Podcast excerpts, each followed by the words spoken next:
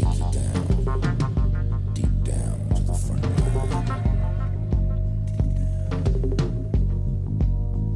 Bienvenidos a un nuevo Razones para ver de fuera de series, bienvenidos a un nuevo programa en el que comentamos qué nos ha parecido las primeras impresiones de una serie para, bueno, pues si eso encaja dentro de vuestros gustos, vuestras eh, querencias o ese tipo de cosas que os apetezcan, podáis ver eh, una nueva serie.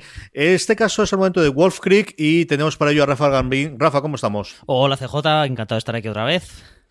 Pues eh, como comentaba, hemos traído aquí a Rafa porque además eh, eh, Rafa, a diferencia de mí, que sí es más, primero, más, bastante más cinéfilo que yo, y segundo, le gusta bastante más el género slasher que a mí, no solamente ha visto igual que yo el primer episodio de esta miniserie que nos llega ahora a España, Wolf Creek, sino que también vio las dos películas, y yo creo que es el lugar por donde empecemos, antes de que vayamos después a lo que nos ha parecido el primer episodio y luego qué esperamos del resto de la temporada, de solamente seis episodios y si vamos a seguir viéndola. empezando por, por el fenómeno inicial, ¿no? Las dos películas también llamadas Wolf Creek y Wolf Creek 2 que eh, dieron un poquito o que dan el empaque a, esta miniserie que ahora nos llega. Correcto, pues eh, esta película irrumpe allá por 2005, la primera, eh, como uno de los fenómenos australianos y además rescata un, género un poco de capa caída, ¿no? Bueno, un subgénero dentro del género de terror, que ya sabemos que dentro del terror la cosa se, disipa mucho, como es el slasher y el, y el hasta en ese momento de moda lo que se venía a llamar survival, ¿no? Esto que vino a raíz de Hostel, en lo que se veía a gente en muchos apuros, con mucho dolor físico, intentando salir de ello, ¿no? Y la verdad es que eh, yo diría que dentro de la comunidad de fanáticos del terror, eh, casi coincidimos todos como, como una de las cintas que aunque a lo mejor en España no ha, no ha tenido un tirón eh, popular o mediático tan resonante como las sagas de Hostel o las sagas de, Show, sí que es uno de los productos más originales y, de más calidad y más reivindicables. ¿Qué ha aportado como novedad, Rafa? ¿Era el tema australiano de, las esos grandes aperturas? ¿Es el asesino en sí? Eh, ¿Qué tenía como distinto del resto de sagas que comentabas tú? Pues un poco, un poco todo, porque realmente lo que hace es volver sobre los pasos que ya, que ya conocíamos y en todo caso resucitar, como decía, en lo que tiene de Slasher la figura de un eh, por decirlo de alguna forma, un asesino protagonista, ¿no? Con, una identidad propia y, con un carisma como para que la película realmente recaiga en él, ¿no? O sea, nos volvemos a los tiempos aquellos de, del Jason de Viernes 13, de Michael Myers de Halloween, el Freddy P. en Street, etcétera, ¿no? Es algo que, que durante, podemos decir, los 90 y primeros 2000 se había quedado un poco en, en tierra de nadie y que en, en esta cinta McLean vuelve lo rescata con éxito y además le da ese aire australiano que, que sienta también a las películas a las películas de terror, ¿no? Un, asesino en serio llamado Mick Taylor, interpretado por John Jarrett, que es el punto de, enlace y el nexo de unión también con la miniserie, porque vuelve a, meterse en la piel de este asesino en serie. Este actor, que la verdad es que tiene el pita complicadito, ¿eh? Este es para alejarte, si lo ves al tío, para alejarte bastante, Rafa. Sí, sí, desde luego. Es, es un, tipo que sin necesidad de máscara, nada más que, con un sombrero y vamos, y recayendo todo en su interpretación más, más en crudo, eh, se hace con el personaje de una manera increíble, con el personaje y, ya digo, y con, y con la película. ¿eh? Vamos y enlazamos ya con esto, con, con, la serie. La serie, el primer episodio de la serie, que es lo que hemos visto, tiene clarísimamente dos eh, partes. Una es el hecho que va a desembarcar, a, desencadenar toda eh, la narración posterior y luego, bueno, es el principio de la historia que nos va a llevar el resto de los cinco episodios, o al menos eso tiene toda la pinta, ¿no? Además está separado por los títulos de crédito. Lo primero es la apertura típica de cualquier película slasher, o en este caso de cualquier serie, que es nos presentan a los pobres eh, víctimas, nos presentan a la pobre familia Thorwood, que eh, está en Australia desde Estados Unidos porque su hija tiene problemas de drogadicción y creen que el alejarse de, ese entorno en el que ellos se encuentran va a ser beneficiario para ella, va a ser bueno y va a servirles, bueno, pues para volver a encontrar el, el, camino de, de, una hija a la que lo poquito que nos cuentan es que hace algo de atletismo y que incluso tenía aspiraciones olímpicas de cara al 2020. Estaba ahí y circunstancias de la vida, este asesino les salvan la vida a su hijo pequeño de que se ha comido un caimán, que es como le empieza el invento. ¿eh? Claro, es que una, una de las características que tiene, que tiene eh, Greg McLean y que, y que imprime en la, en la saga es esa, ese, humor, ese humor negro que, que además va también con el, con el personaje digamos protagonista, ¿no? Con el personaje con el personaje malo, ese ese humor que te que te, que te hace desconfiar sobre si, sobre si lo que estás viendo eh, va a ir por un derrotero o por otro y que sobre todo, pues eso, cae, cae siempre en la, bueno, en, una serie de paradojas y de cosas que quitan un poco de tensión al ambiente a la vez que se convierte en un, en una vis del terror eh, muy fina. Yo creo que eso es algo que se ve mucho en la conversación inicial que tiene, especialmente con los dos padres, ¿no? Y lo desagradable que puede llegar a ser el personaje en cuanto masista, sexista, a las barbaridades que dice también el tipo de cambios distintos de acentos, ¿no? Entre el americano y el australiano, ese humor que además estás viendo de algo va a ocurrir, algo va a ocurrir, algo va a pasar, algo, no, esto no puede durar mucho más. Esa parodia que hacen eh, a Cocodrilo Don Didi con esto es un cuchillo, que también, que es un, bueno, un guiño a la película original, por lo que he podido leer yo por internet, hasta que como comentaba se desencadena y ahí sí que se el pullo duro, sin ser demasiado escabroso, ¿no? Y una de las cosas que le agradezco, porque como digo, yo no es un gran fan del género, hay sangre, pero dentro de una cosa reducida, ¿eh? No es, litros y litros de sangre y chirridos, y la escena que podría ser más radical, que es arrancando una, sierra mecánica, se queda en un segundo plano y no llegamos, solamente llegamos a adivinar lo que va a hacer con esa sierra mecánica el asesino.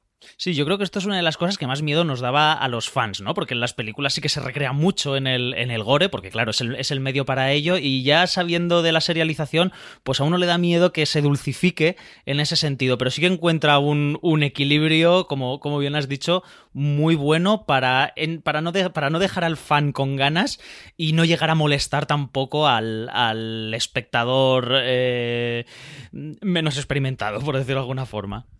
Y a partir de ahí, lo que yo creo que plantea, y yo creo que sí que es un acierto en la serie, y eso desconozco cómo es en las películas, tenemos claro que tenemos un asesino en serie que va a ser protagonista y carismático que hemos traído, sabemos que va a haber un policía, que bueno, que, de inicio lo que plantearíamos es, bueno, pues la policía o un agente o alguien va a perseguirlo durante seis episodios, vamos a tener la eh, caza del gato y del ratón de ver si lo descubre o no lo descubre y al final qué ocurre con él, y ahí es donde la serie cambia totalmente de tercio, porque quien va a perseguirle, quien va a buscar y quien va a buscar venganza, que también es una cosa que últimamente yo creo que se había perdido en el género, no es esa gente, no es alguien externo, sino es la superviviente de la familia, que es la la hija pequeña, que él la da por muerta porque se acaba perdiendo en uno de los lagos, y es Eve, eh, interpretada por una, para mí, totalmente desconocida Lucy Fry, y que ya en este primer capítulo, a mí es, para mí, de lo mejor que tiene la serie, y que es un giro de tuerca muy llevado también por los tiempos. Yo creo que es una cosa muy para eh, en la época en la que nos ha tocado vivir, aunque la serie sea un poquito más antigua del 2016, pero muy de actualidad en el 2018 de tener una protagonista femenina, en este caso joven adolescente en primera eh, madurez, violenta, que las propias imágenes promocionales, eso todavía no lo he visto, con una eh, escopeta en la espalda. Y creo que es un acierto total este, Rafa. Efectivamente, yo creo que es un acierto total que, que visita un poco las convenciones del género, pero como bien has dicho, las trae a los tiempos que corren. Y esta, esta personaje eh, femenina, en principio en inferioridad eh, física, incluso, no sé cómo decirlo, no sé si social, ¿no? Viniendo de un mundo totalmente distinto y más civilizado, por decirlo de alguna forma, es ella la que toma la iniciativa y la que, y la que se impone ante la situación. O sea, esto me parece una absoluta pasada.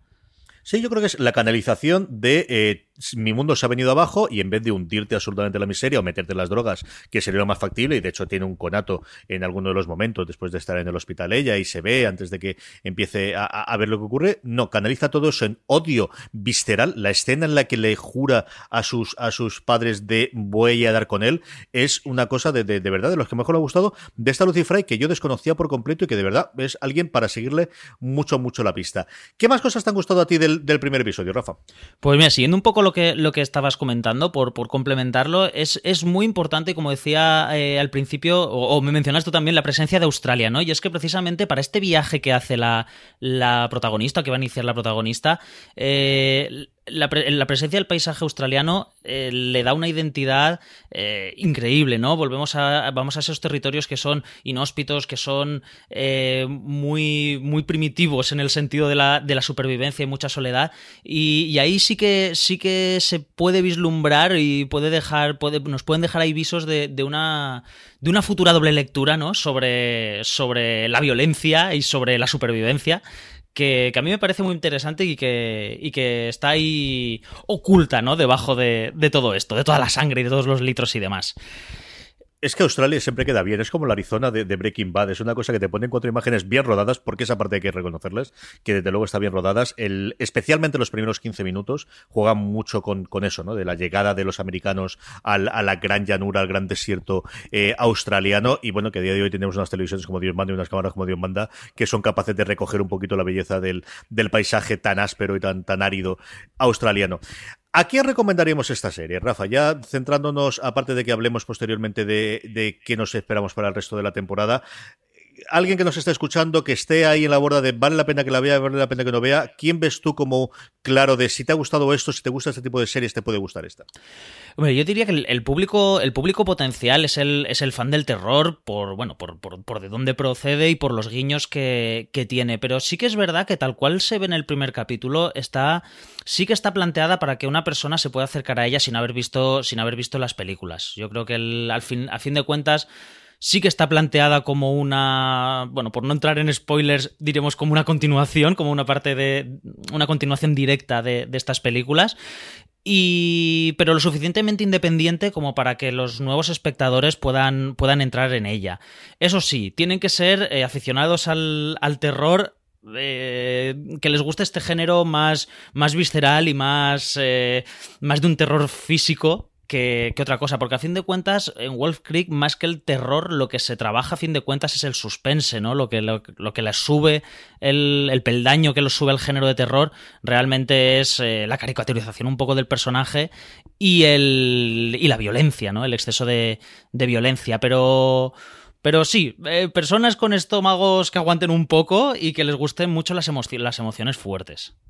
Yo creo que si buscáis una protagonista femenina distinta eh, y un tipo de serie diferente de salir de las típicas series eh, eh, americanas, yo creo que hay gente que os haya gustado Killing Eve, salvando mucho las distancias en cuanto al tono de humor y en cuanto a, la parte de la sangre, creo que os puede gustar esta. Yo creo que tiene, al menos en el primer episodio, un conato de, bueno, pues una heroína o a su pesar, de una alguien que ha decidido coger las riendas de, de su vida después de ocurrir lo peor que le podía pasar, que es que la ha matado delante suya a toda su familia yo creo que ese es un tipo de serie para acercarse. Y luego una buena miniserie para ver el fin de semana. Creo que sí que es indispensable que te guste el terror. Creo que va a ser muy complicado si al menos no toleras el terror el que te acerques este por mucha la parte de intriga o la, la parte de thrillers que la tiene, pero no es la parte, desde luego, que parezca más relevante. Pero sí, como os digo, yo creo que buscar un nuevo eh, punto de terror que no será la película de dos horas, que vamos a ser una miniserie de seis episodios con una protagonista femenina que no es algo tan habitual en el género, yo creo que es algo que, que os puede gustar. Rafa, ¿qué esperamos del resto de los cinco episodios? De esta primera miniserie, porque al final son dos, que además el canal Stream estrenará las dos, una hora en septiembre y otra en octubre. Eh, ¿Qué esperamos del resto de, la, de los cinco episodios que nos faltan por ver de esa primera temporada? Pues yo, ante todo, mucho divertimento. Como decía, yo estoy intentando, estoy deseando eh, maratonearla y, por un lado un poquito más, más exigente, las personas que hayan visto las dos, las dos películas verán cómo eh, Greg McLean no es continuista. Es decir, a pesar del éxito de la primera, en la segunda da un cambio de tercio prácticamente invierte, invierte la película.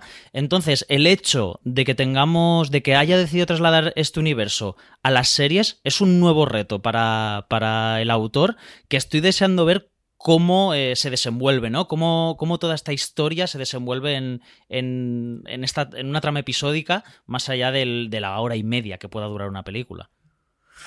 Yo espero que centren la historia en ella. Yo, en cuanto más se desvíen al slasher, sé que me más me va a costar. Es un género que tolero correctamente, pero que vamos, sé que si, si solamente fuese esos seis episodios iba a ser complicado, pero a mí me ha llamado mucho ella, de verdad que es de estas actrices que están saliendo jóvenes, que son capaces de ir más allá del típico pesada adolescente que estamos acostumbrados en las series, que a mí me ha parecido que, bueno, pues, eh, cuesta, vale la pena el, precio de admisión, como dicen los americanos, y que yo creo que si eso coge ella el, primer episodio, es una serie que veréis en adelante. Eh, recordar, eh, simplemente, Wolf va a llegar el 16 de septiembre a las 10, la estrena el canal Stream, que la segunda temporada la harán con continuación también el 28 de octubre. A ver si podemos hablar de ella cuando termine entera, Rafa, y hacemos un review y comentamos qué nos ha parecido finalmente. Hasta entonces, Rafa Gambín, muchas gracias por haber venido a hablar conmigo en este Razones para ver Wolf Creek. Encantado de haber estado aquí y deseando continuar con la, con la serie y volver para comentarlo. Y a todos vosotros, querido audiencia, muchos más programas de Fuera de Series en nuestro canal de podcast. Ya sabéis, buscar Fuera de Series, eh, fuera de series en eh, Apple Podcasts, en iVoox, en Spotify o allí donde reproduzcáis podcast. Mucho más contenido sobre todas vuestras series favoritas de televisión en fuera de series.com. Hasta la próxima, gracias por escucharnos y recuerda, tener muchísimo cuidado.